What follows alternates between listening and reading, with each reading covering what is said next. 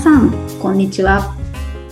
鈴木康之のノンストレスコミュニケーションポッドキャスト、今週も始まりました。ナビゲーターの山口直美です。鈴木さん、今週もよろしくお願いします。はい、えー、よろしくお願いします。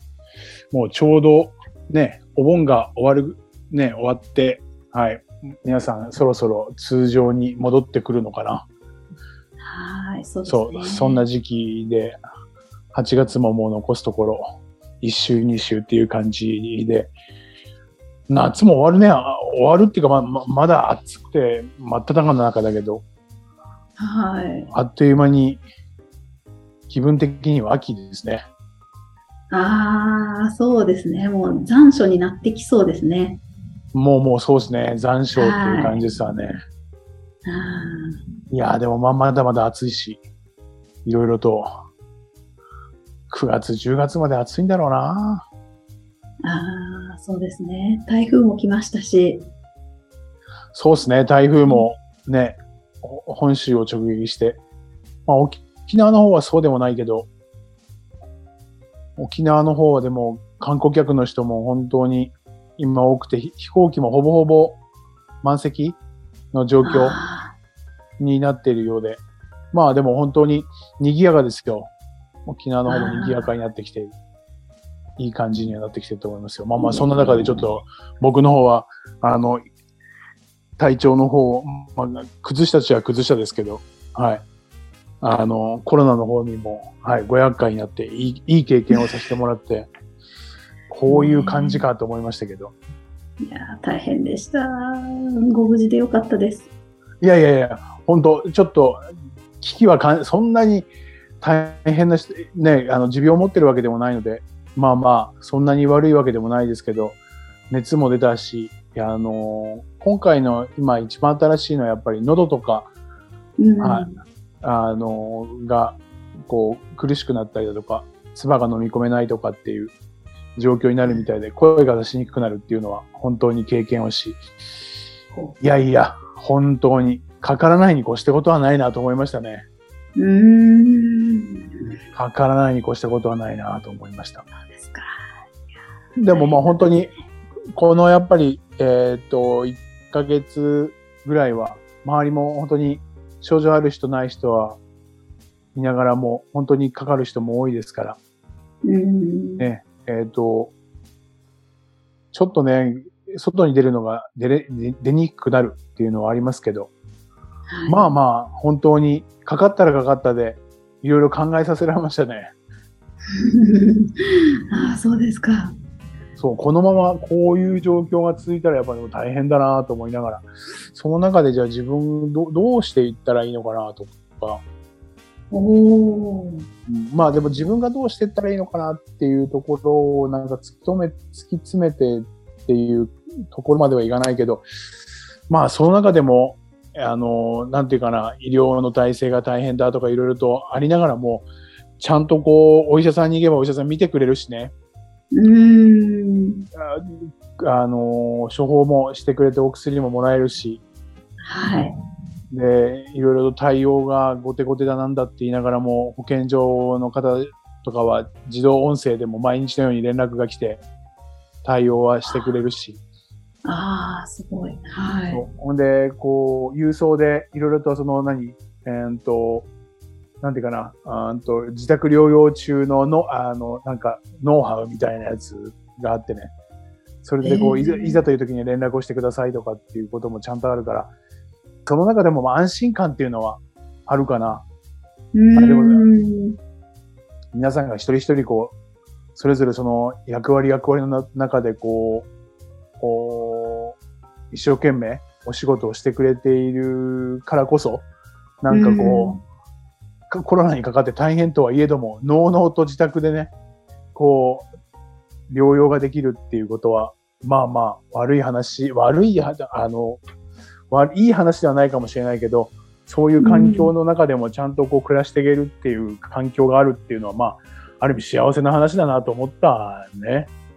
おあ本当にそう思いましたよ。ああ、さすがいる。いやいや、心細さはどこに、どこかにはありますけど、それでもちゃんと生活ができるってすごいよねって、他の国とかはどうなんだろうとか思うと。うん。そう。でもだからいい経験をさせてもらったし、はい。あはい。も、もっと、もっともっと真面目に仕事をしようというふうに思いましたよ。いやー本当にもう大変なさなか、連絡も本当にあの、鈴木さんからあの、こまめにいただいて、あの、大丈夫なので収録しましょうなんて、とても私は自分だったらそんなにできないだろうなって思いながら、あの、いやいやいやいや。でもでもそ、そ、れなりに緊張感はありましたよ。本当に緊張はしたっていうか、あの、やっぱり昼間はそうでもないけど、やっぱり夜はね、心細いかったりとかするから、どうしても話す人もいないし、かといっていいたところで話ができるようなぐらいのこう余裕はなくて、結構、ねうん熱があったりとか、ぜいぜいぜいぜい苦しかったりとかしたから。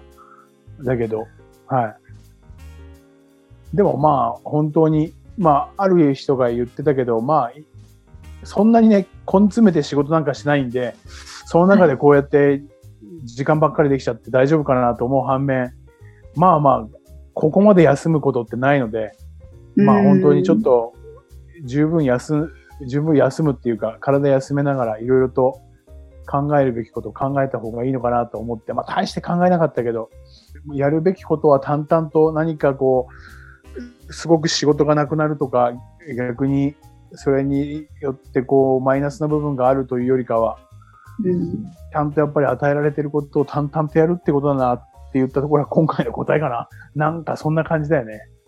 おー、すごい。はい。もうありがたいことに皆さんにすいません。ちょっと、あの、今週、来週はちょっとお休みいただきますとか、ちょっとリ,、うんうんリセットでスケジュールをまた改めてっていうんで、また今週以降少しスケジュールをまた変更していったりとかしますけど、もう皆さん心よく、ああ、もうもうゆっくりしてくださいとか、うんうんはい。あの、完全に直してから、あの、復活してくださいねとかっていろいろと言ってくれるのもありがたいし、いや、本当に人のありがたみを感じましたね。ああ、そうだ。まあ、あの、鈴木さんのお人柄がと思います。いやいやいや、もう本当に人柄も減ってくれもなく、もうのうのうとやってるだけなんで、何っていうのはないんですけど。いや、でももうその中でも本当にちょっと間が、こうね、収録とかもしてる中、間空きましたけど、どうですか、はい最近？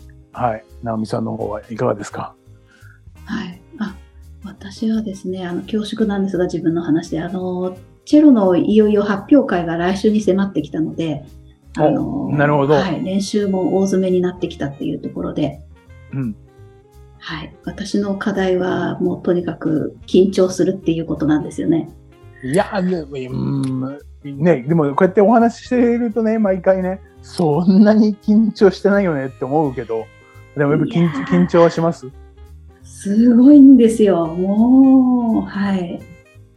そうか。ど、ど、どんな感じですか緊張っていうと？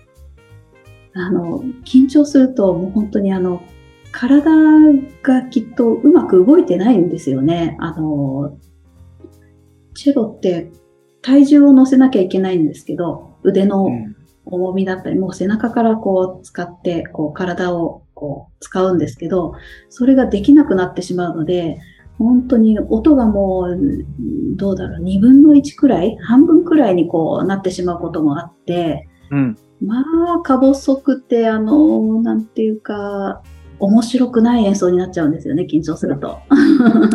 いや、でもそこに気づけているっていうか、そういう言葉が出てくるのは素晴らしいなと思うけど。そうね、緊張っていうとやっぱり力が入るってやつだよね。はい。もう、それこそ、あの、緊張といえば、あの、本番で緊張するっていうのもももちろんなんですけど、あの、そもそも、レッスンの時に先生の前でじゃあ、はい、演奏をって思うだけでも、まあ、そうのん。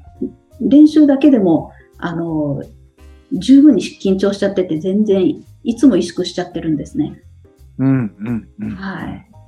なるほど。ちなみになんかこう先生は、こういいアドバイス、いろいろといただいていると思いますが、その中でも印象に残っていることはなんか具体的になんかあります？それ、そうですね。もう姿勢ですね。なんか目線とか、うんあとは笑顔でとかっていう、もうなんか、本当に？っていうような、本当に？本当にそれ？っていうような、ただ、あレッスンの最中に、その、楽譜をものすごく高いところにもう置いて、で、それでじゃあ弾いてごらんなんてやったりとかってすると、本当に音色が変わるんですよね。うん。はい。ね、あ、そんなに音色が変わりますか？全然変わって、はい。他の人も聞いてたんですけども、え、こんなに変わるんですね、なんて言ってるので、うん。怖い顔して弾いてると、音もどんどん暗くなるっていうんですね。へーで 怖い顔をして弾いてる、あの、はい、自覚はないんですよね。もちろん。ないんですけど、顔が怖いって、あ顔が怖いって。顔は、ええまあ、なるほどね。力が入っちゃってるのかな。はい。表情とか、姿勢とか、うん。これで緊張がほぐれるのかななんて思いながらもういよいよ来週なのでちょっとやるしかないですけど、試すしかないですね。うん、なるほど、そうですねド。キです。はい。まあ、先生の言う通りにって言ったところなんでしょうけど、そうね、まあ、でもだ誰しもやっぱり、まあ、そうね何、何十年もやってるようなことじゃなかったりとかすれば緊張はしますよね。はい。そうね。そうね、緊張、緊張ね。でも、あの、前もね、ちょっとお話をしたけど、大体、緊張してるっていう、緊張とか、やっぱり慣れないことやってたりとかすると、力が入っているよね。どんどんどんどん力が入っていって、うん。どうしてもこう、視野が狭くなってしまって、はい。そう、動きの効率も悪くなっちゃったりとか、うん。っていうふうに、まあ、俗に言う緊張しているってやつね。はい。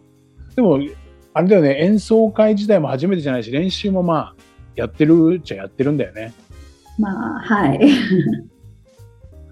すっごく自信があるっていうわけではないけど、まあまあ弾けるっていう感じ。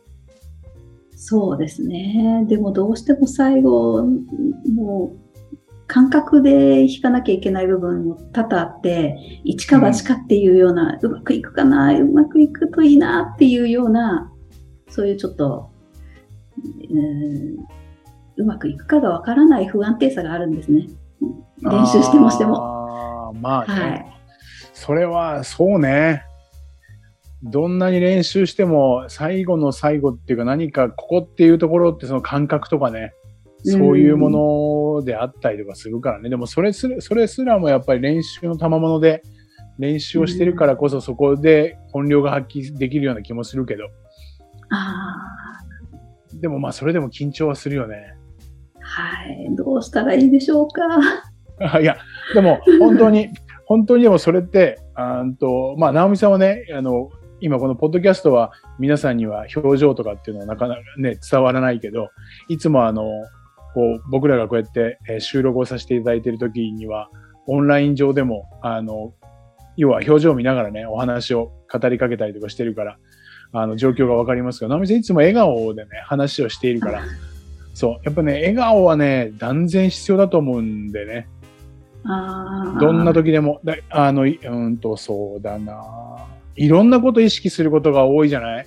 えー楽譜をきちっと読まなきゃいけないのもそうかもしれないし、当うん。然指の押さえ方を間違っちゃそれでいけないし、ね、はい。時にも周りからも見られていたりとかするから、姿勢のこともそうだし、いろいろとあるじゃない、うんだけだからいろんなことを、まあ、仮に10でも20でもあったりとかすると、それ全部意識してるって多分無理なんだよね、きっとね。ああ、はい。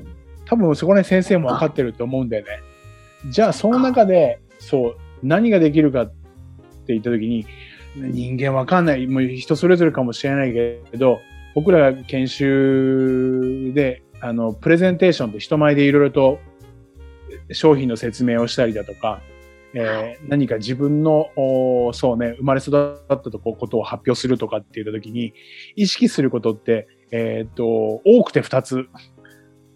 ええそう、そそれ以外は、まあ、練習の時にはね、いろいろとその都度、いろいろとこれを意識して、今回はやる、こん今回はこれを意識してやるっていうことを、そのパートパートとかでもやったりとかするけど、もう本番の時もそうだし、本番に近くなったら、どんなに毎回意識することをを変えたとしても、1回には2つ。えー2つ、そう、もう2つっていうふうに決めていかないと、いろんなことがどんどんどんどん不安要素として出てくるからね。はい。そうそうそう。あ、これ忘れてたとか、あ、これ意識しなきゃっていうのにここまで来ちゃったとかね。うんうんってうん。いうふうになってしまうから、もう本当に2つ。いいところ2つ。えー、なるほど。そう？あの、よく皆さんが使ってたのは、まあ一つはだから今言って笑顔ね。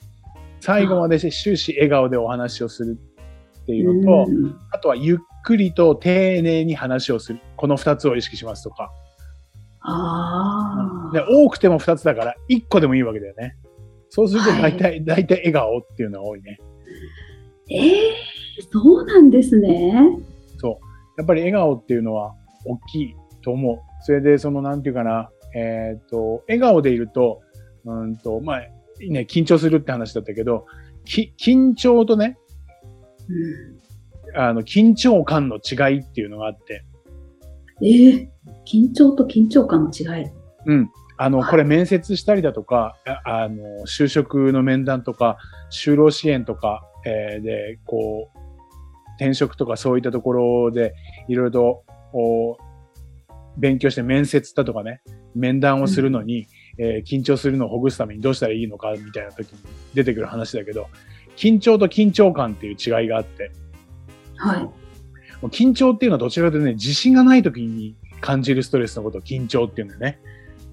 ああ、なるほど。はい。もう全く何をどうやっていいかわからない。もうもうガチガチってやつ。はい。で、一つ間違えば全部がこううまくこう絡まなくてダメになっちゃはいうみたいな不安感っていうのは自信がないからなんで、ね、やったことないからね。はい。はい。そうそう1から10まで面接を完璧にやることっていうのはなかなかないし、だからまあうん演奏会もそうだよね。ずーっと毎回毎回もう何十年も演奏してるのとまた違うから、やっぱり緊張っていうのは全くある。これやっぱり自信がないからこそでき出てくるストレスはい。うん。に対して緊張感っていうのはどちらかといいいストレスのイメイメージを持つのが緊張感。おー。そう、リラックスしたリ、リラックスをする中での緊張というか、緊張している中でリラックスするとかっていう、そっち。少し楽な感じ。ポジティブな方はがい緊張感。はい。そう。だから、うーんとそうだね。今の直美さんで言ったら、当然のことながら、えー発表会だし、緊張はしているんだけど、やっぱりその緊張感っていうのは、まあ、何よりも経験したことがないし、ちょっと張り詰めた空気。そう。その中で何かでそれ、それを感じようっていうこと。それは感じてていいもの。緊張してて。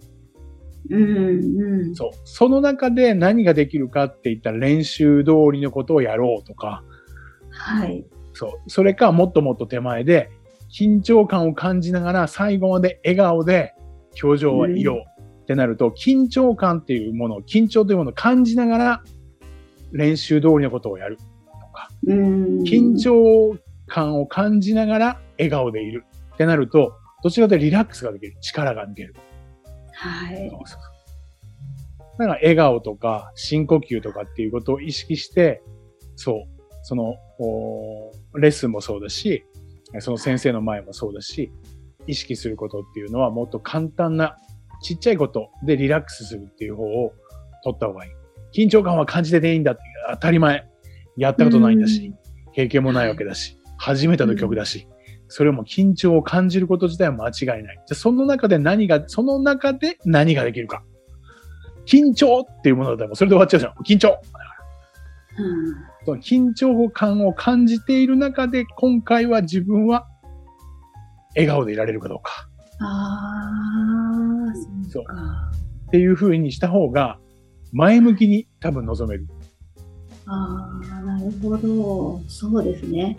ふわっと緊張感、もう緊張っていう、もうあの緊張してるっていう状態じゃなくて、緊張感感じてる、緊張感があるなっていう状態で、じゃあいかに楽しむかとか、そうそうそうそうかとか、まあ、練習したことをっていう感覚的に緊張があるなっていう感覚っていうことなんですね。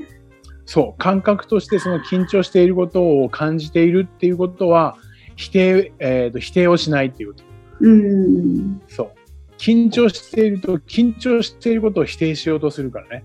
緊張しちゃダメあ。また緊張してきちゃった。ドキドキする。どうしようって言って、どんどんどんどん 緊張っていうもののでの枠の中で固まっちゃうから緊張を否定してるでしょ。そうでした、そうでした。はい。緊張を肯定する。それ初めてだもん、それ緊張するよね。そう。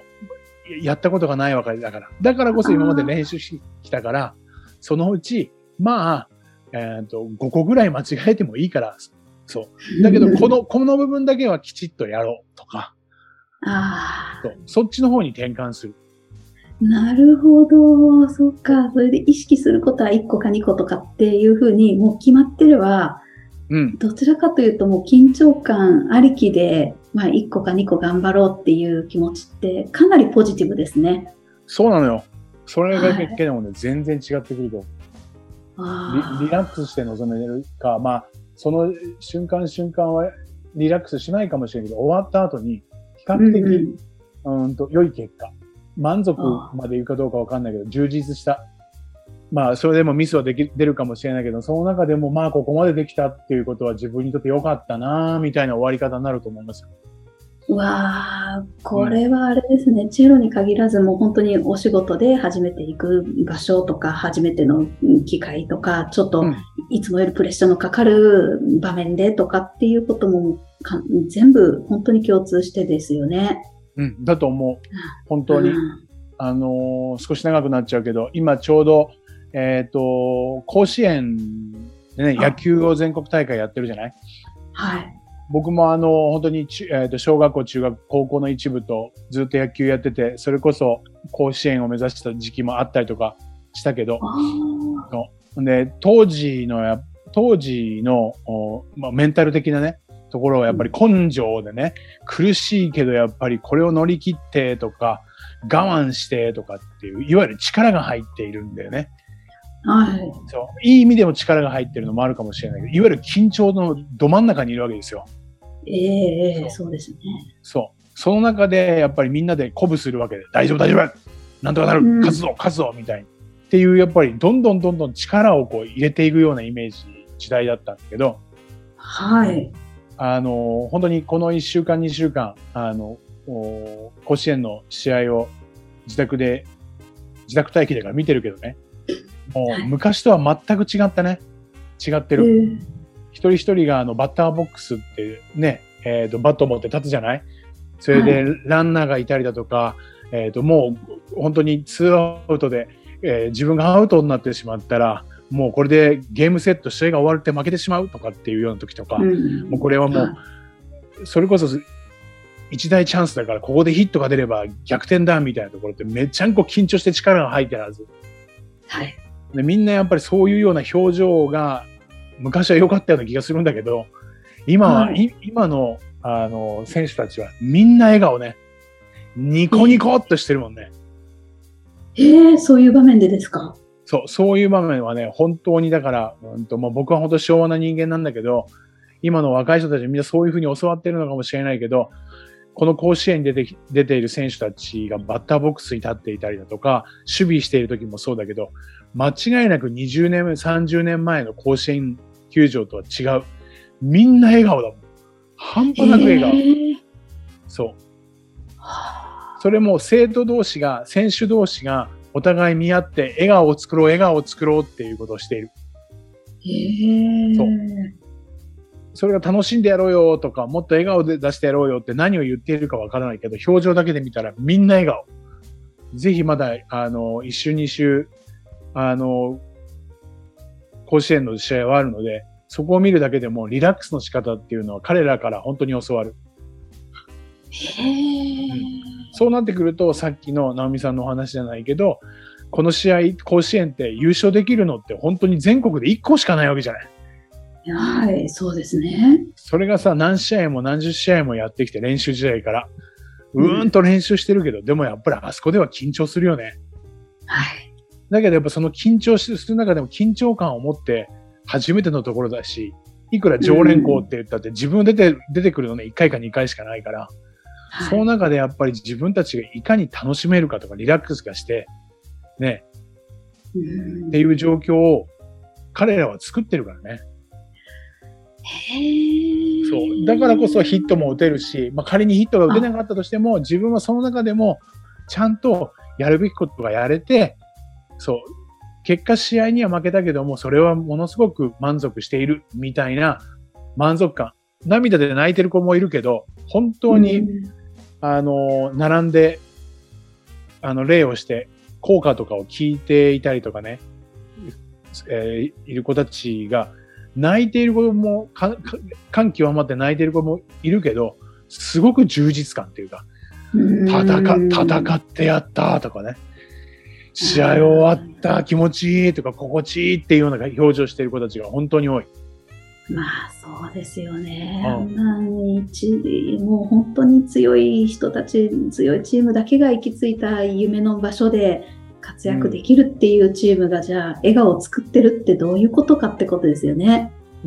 だから本当に緊張しているし、大変なところだと思うけど、その中でええ。自分が今、この中でできることって一つか二つ。それをきちっと、それをきちっとやって、ね、あの、試合に挑もうとか、まあ、それで結果がどう出たかっていうのはその後だっていうのを、ちゃんと分かってね、行動しているのが感じられるのは、あの、いい勉強になると思いますよ。ああ、当にはぜ見てひぜひ。はい、ちょっと見ていただければというふうに思いますよ。